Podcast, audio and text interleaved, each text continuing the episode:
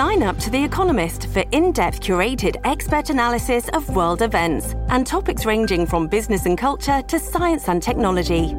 You'll get the weekly digital edition, online only articles, curated newsletters on politics, the markets, science, culture, and China, and full access to The Economist Podcast Plus. The Economist is independent journalism for independent thinking. Go to economist.com and get your first month free.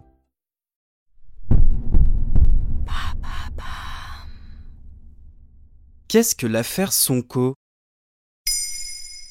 Merci d'avoir posé la question. De nombreux feux en pleine rue, des jets de pierre sur les policiers, et en face, des forces de l'ordre qui répliquent par des tirs de gaz lacrymogène. Début mars 2021, le Sénégal a connu une série de protestations violentes. C'est un événement rare parce que le pays est connu pour sa stabilité politique. Tout est parti de l'affaire Ousmane Sonko. Fin février, cet homme est accusé de viol et menace de mort par une employée d'un salon de beauté qu'il fréquentait. Il conteste les faits et dénonce une tentative de liquidation politique en vue de l'élection présidentielle de 2024. Et c'est qui Ousmane Sonko? Ousmane Sonko est le principal opposant du président Macky Sall. Le député de 46 ans est arrivé troisième à l'élection présidentielle de 2019. Le président du parti patriote du Sénégal pour le travail, l'éthique et la fraternité se présente comme un candidat anti-système et particulièrement apprécié des jeunes. C'est un élément important parce que dans ce pays de l'Afrique de l'Ouest, la moitié de la population a moins de 20 ans.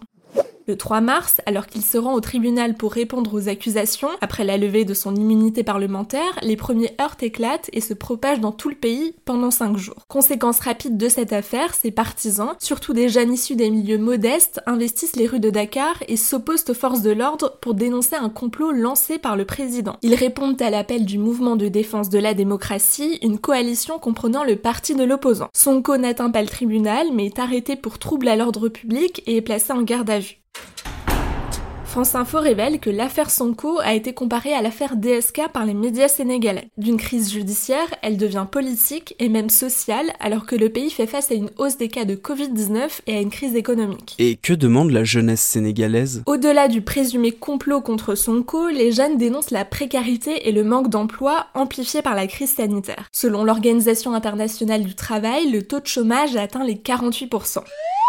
Ils exigent donc de meilleures conditions de vie, pouvoir s'acheter à manger, payer leur loyer, apprendre, mais aussi la possibilité de s'exprimer librement, un regain de la démocratie, alors que plusieurs opposants ont été arrêtés ces dernières années. Et Sonko, il est toujours emprisonné? Le 8 mars, il a été inculpé, mais libéré et placé sous contrôle judiciaire, calmant le soulèvement populaire. Le pays n'avait pas connu de telles manifestations depuis très longtemps. Difficile d'établir un bilan précis, mais 5 personnes seraient mortes depuis le début. Beaucoup de commerces ont été pillés, notamment les enseignes françaises comme Auchan et l'agence Air France. Plusieurs écoles françaises ont aussi dû fermer, mais aussi des organes de presse proches du président Macky Sall.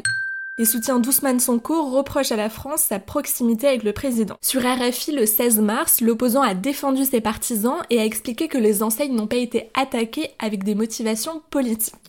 Face à cette répression qualifiée d'insurrection par le ministre de l'Intérieur sénégalais, le hashtag Free Sénégal est apparu sur les réseaux sociaux pour demander la fin des arrestations et de la répression. Ousmane Sonko avait encouragé ses soutiens à mener une révolution pacifique. De son côté, le président Macky Sall a appelé à l'apaisement et a mis fin au couvre-feu à 21h, comme le réclamaient les manifestants. Depuis mi-mars, le pays a retrouvé son calme. Ousmane Sonko s'affiche auprès de ses sympathisants pour les remercier de leur soutien. Mais toute cette histoire est quand même partie d'une accusation de viol. Et le 17 mars, la femme qui a porté plainte est apparue sur une chaîne de télévision sénégalaise. Elle a réitéré son souhait de poursuivre les actions en justice contre Ousmane Sonko. Il n'y a pas de complot et le président Macky Sall n'étant rien mêlé à cette affaire, a-t-elle lancé. Voilà ce qu'est l'affaire Sonko. Maintenant, vous savez. Un épisode écrit et réalisé par Pauline Weiss. En moins de 3 minutes, nous répondons à votre question. Que voulez-vous savoir? Posez vos questions en commentaire sur les plateformes audio et sur le compte Twitter de Maintenant Vous savez.